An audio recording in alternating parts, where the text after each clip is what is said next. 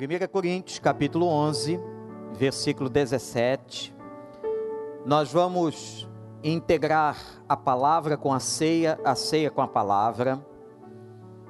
Eu quero ler a palavra de Deus então, 1 Coríntios 11, 17. Entretanto, nisto que vou dizer, não os elogio, pois as reuniões de vocês mais fazem mal do que bem. Em primeiro lugar, ouço que quando vocês se reúnem como igreja, há divisões entre vocês. E até certo ponto eu creio, pois é necessário que haja divergências entre vocês para que sejam conhecidos quais entre vocês são aprovados. Quando vocês se reúnem, não é para comer a ceia do Senhor, porque cada um come sua própria ceia sem esperar pelos outros. Assim, enquanto um fica com fome, outro se embriaga. Será que vocês não têm casa onde comer e beber? Desprezam a igreja de Deus e humilham os que nada têm? Que direi? Eu os elogiarei por isso? Certamente não pois recebi do Senhor o que também entreguei a vocês. Que o Senhor Jesus, na noite em que foi traído, tomou o pão e, tendo dado graças, partiu e disse: Isto é meu corpo, que é dado em favor de vocês, façam isso em memória de mim. Da mesma forma, depois da ceia, ele tomou o cálice e disse: Este cálice é a nova aliança do meu sangue. Façam isso sempre que o beberem em memória de mim. Porque sempre que comerem deste pão e beberem deste cálice, vocês anunciam a morte do Senhor até que ele venha. Portanto, todo aquele que comer o pão do Senhor, o pão ou beber o cálice do Senhor, indignamente, será culpado de pecar contra o corpo e o sangue, e o sangue do Senhor. Examine-se cada um a si mesmo, e então coma do pão e beba do cálice a introdução do versículo 17 ensina para nós que Paulo está ministrando, doutrinando a igreja de Corinto sobre a ordenança de Cristo em relação à ceia do Senhor. Aquela igreja estava vivendo de uma maneira muito carnal, apesar de ser a igreja do Novo Testamento que mais fala sobre dons espirituais. Muito antes de estar interessado nos seus dons, nos dons que Deus lhe deu, ele está interessado no seu caráter. E aquela igreja passava muitos problemas de divisão, de inveja, conflitos, imoralidades sexuais. Tantas coisas, infelizmente, permearam a igreja de Corinto. Paulo então está ensinando como recebeu do Senhor Jesus, como recebeu dos outros apóstolos, na noite em que foi traído. Começa assim o texto. Depois dele advertir o comportamento da igreja, porque antes da ceia, tradicionalmente havia um jantar, aonde ricos e pobres deveriam ajudar uns aos outros e comer igualmente. Mas não estava acontecendo isso. Os mais ricos sentavam ao lado dos mais ricos e comiam bastante. Os mais pobres, não tendo nada para comer, comiam a ceia com muita fome e de maneira absolutamente inadequada. Paulo então faz a sua explicação de que o que eles estavam fazendo não era o que deveriam fazer como foi ensinado, e Paulo aqui está doutrinando Coríntios, está doutrinando a igreja, para que eles pudessem aprender de maneira digna a celebração da ceia do Senhor.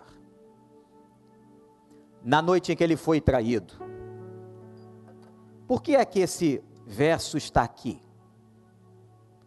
Uma referência a Judas Iscariotes. A traição é muito ruim em qualquer nível da vida. todas as pessoas que passaram por uma traição, eu acredito que uma grande maioria de quem está participando do culto hoje à noite já passou algum tipo de traição na sua vida. Toda traição é terrível, toda traição deixa marcas. Aquele tinha sido discípulo de Jesus, Judas Iscariotes. Ele tinha andado com o Senhor, ele tinha visto os milagres, ele tinha sido testemunha ocular e auricular de tudo que Jesus falava e fazia. Mas um dia o traiu. Por 30 moedas, ele vendeu Jesus. Ele entregou Jesus aos soldados que foram até o jardim prendê-lo. E ele tinha passado uma noite em oração. Na noite em que foi traído. Irmãos, a ceia do Senhor, Paulo está mostrando, nos deve remeter à unidade da igreja e não à traição. Nos remete a entendermos que somos um povo, que devemos amar uns aos outros, que não há na igreja e não deve haver na igreja espaço para mágoa, ressentimentos. Se alguma coisa desta natureza está hoje no seu coração, peça a Deus que retire em nome de Jesus, que o Senhor faça o que está nesse texto, sondando você, sondando cada um de nós. Por isso agora você deve examinar a você mesmo e entregar ao Senhor suas mágoas, seus ressentimentos, e que a traição não faça parte da vida e da prática de nenhum crente, de você que frequenta uma igreja, que tem ouvido a palavra de Deus, que você seja um homem, uma mulher fiel, que a nossa palavra possa valer diante das pessoas, a nossa honestidade, a nossa ética, o nosso respeito pelo ser humano. A igreja e nós crentes temos um testemunho de amor para dar a todas as pessoas na noite em que foi traído. Isso marcou, marcou a Paulo, marcou na história da igreja primitiva aquele que havia recebido tanto. A Bíblia diz que num determinado momento Jesus colocou um pão molhado na boca de Judas. Se fez isso, foi porque na hora em que ele estava instituindo a ceia, Judas estava perto dele e só sentava perto do anfitrião do responsável, as pessoas mais íntimas, e colocar um pouco de pão molhado significava o amor de Jesus por Judas. Como se Jesus estivesse dizendo a ele: Judas, eu sempre te amei. Você continuará este caminho? Você continuará usando o seu arbítrio para tomar essa decisão? Você continuará fazendo isso? Deus, o Pai, na sua onisciência, sabia que Judas não ouviria, não atentaria ao apelo de Cristo e continuaria o seu caminho, a sua saga de traição e maldade contra Jesus. Mas Jesus colocou o pão molhado na sua boca num ato de amor. Quando o Senhor faz isso, Ele está dizendo a você o quanto te ama. Agora, Paulo ensina que nós precisamos tomar o pão.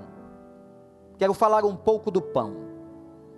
E dizer que para nós, no entendimento bíblico, a ceia é um memorial, como está na Bíblia. A fazemos, eu acabei de ler isso, em memória dele. Não, senhores e senhoras, não haverá uma transubstanciação nem aqui nem na sua casa.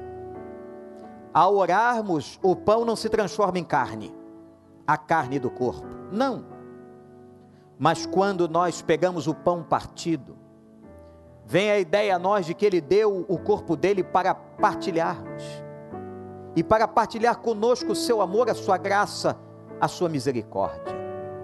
Que quando agora vamos partilhar o pão, possamos ter a lembrança na memória o que ele fez por nós. Esse pedaço de pão que está diante de você, agora, que simbolize um pouco do corpo dele, que foi dilacerado, como diz Isaías, por mim e por você. Ele foi maltratado, ferido por causa das nossas transgressões. O pão partilhado. a igreja precisa aprender a partilhar.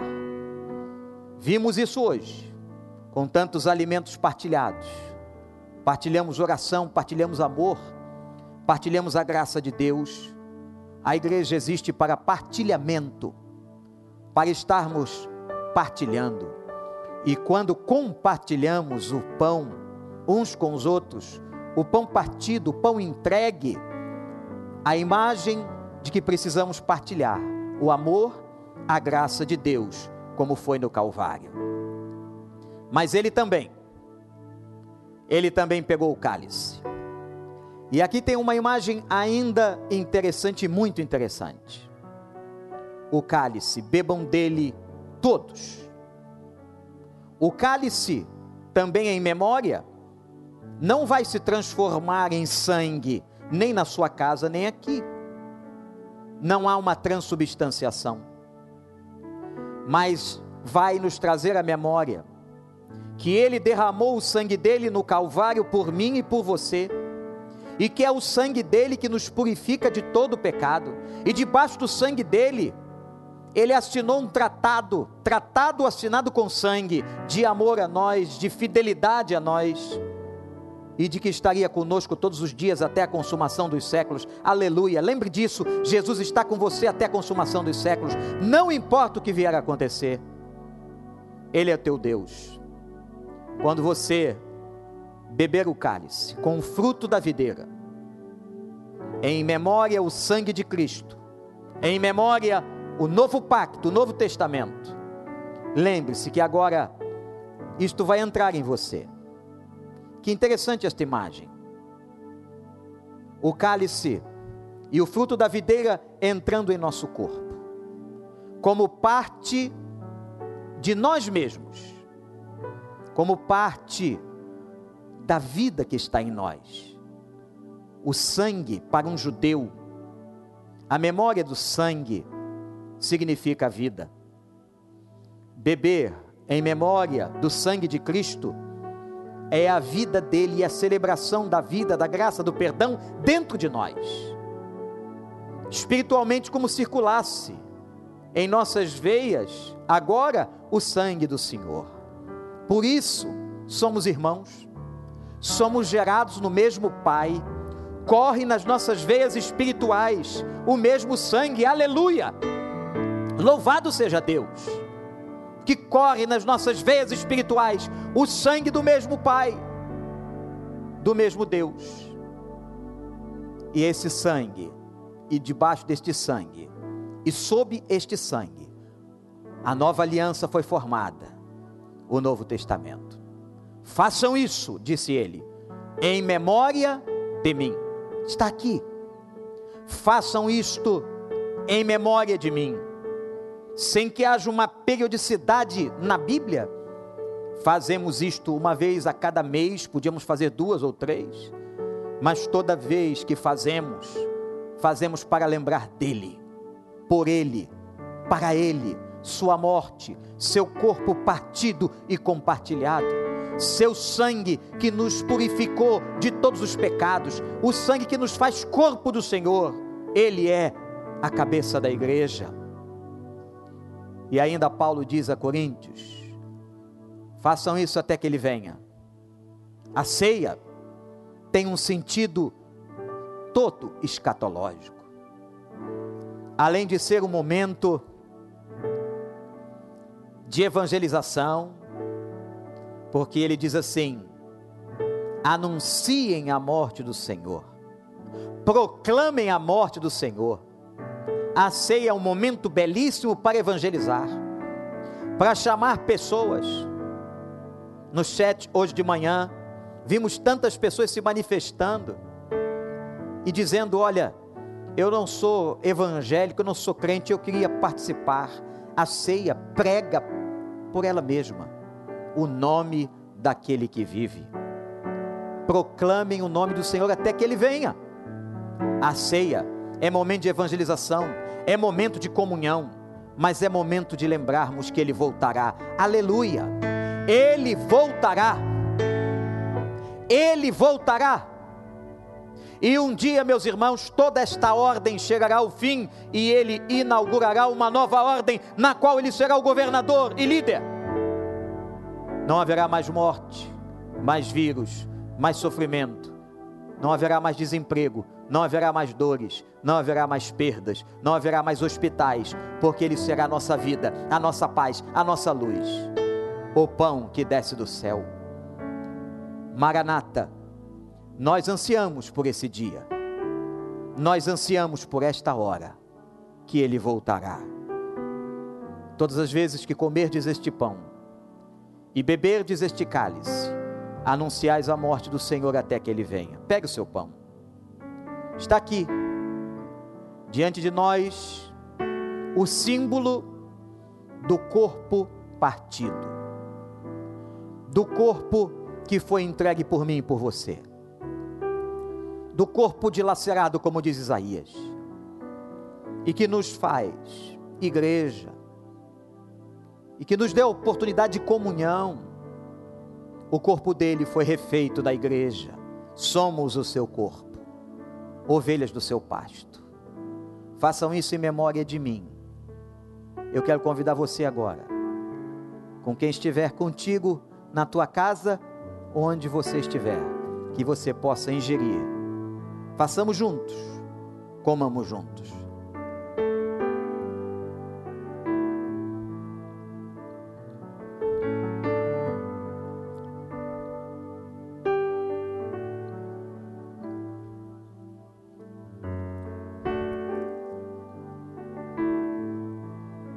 Agora pegue o seu cálice. A imagem do sangue. O memorial do sangue do Senhor. Que agora entrará no meu corpo. Para que me lembre que só o sangue de Jesus me purifica de pecados. Que só o sangue de Jesus é capaz de me limpar. E que também ele está agora dentro de nós. O Espírito Santo mora em nós. Quando ingerirmos este suco, este fruto da videira, a simbologia da presença dele dentro de nós, aleluia. O Espírito Santo não sai mais, não vai mais embora, não abandona, como fez tantas vezes no Velho Testamento, em que vinha e ia. Agora não, ele está em nós. E o Senhor Jesus, irmãos e irmãs, diz que um dia voltará para buscar a igreja. É com alegria que eu convido você a levantar o seu cálice. Bebamos dele todos.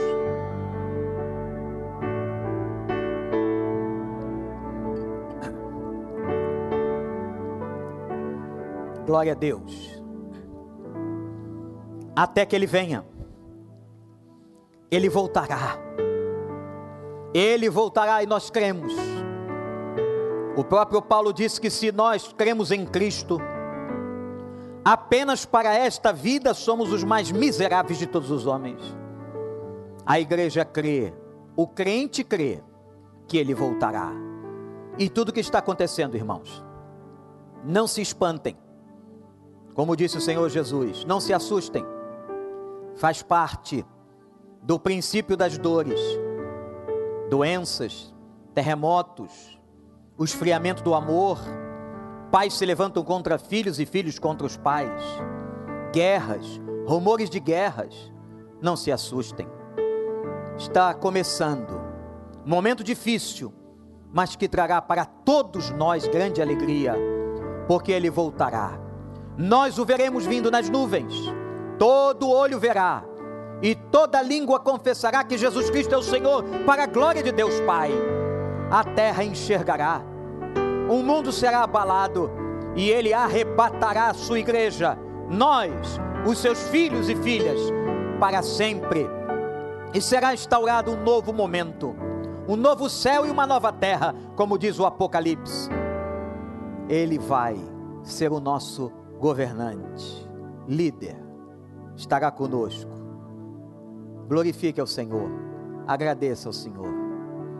Obrigado, Pai, pela verdade da tua palavra, por esse momento tão rico de louvor, de adoração de reflexão na tua palavra e de ceia do Senhor.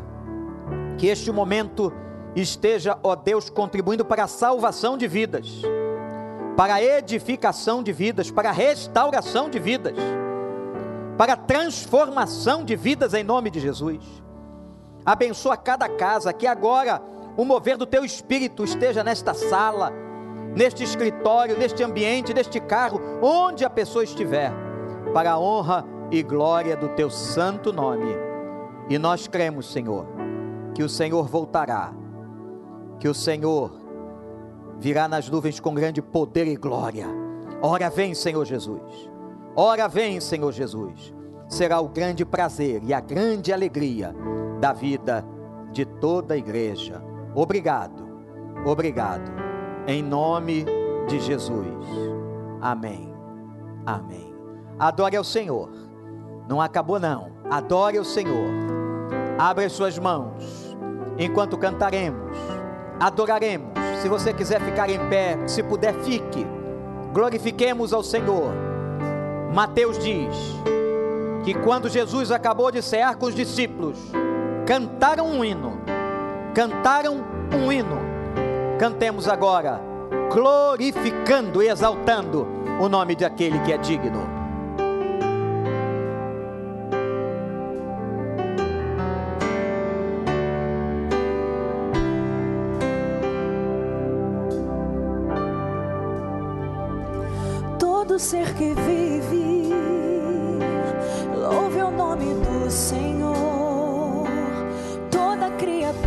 Se derrame aos teus pés, ao som da tua voz, o universo se desfaz.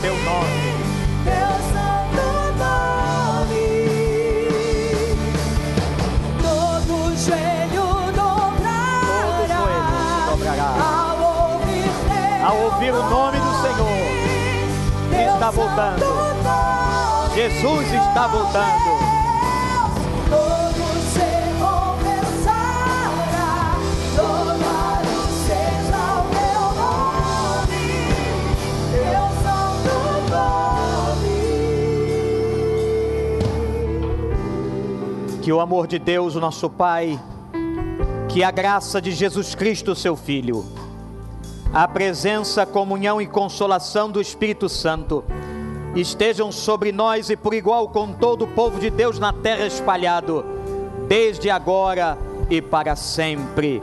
Amém. Glorifiquemos e continuemos, continuemos a glorificar o nome do Senhor. Jesus.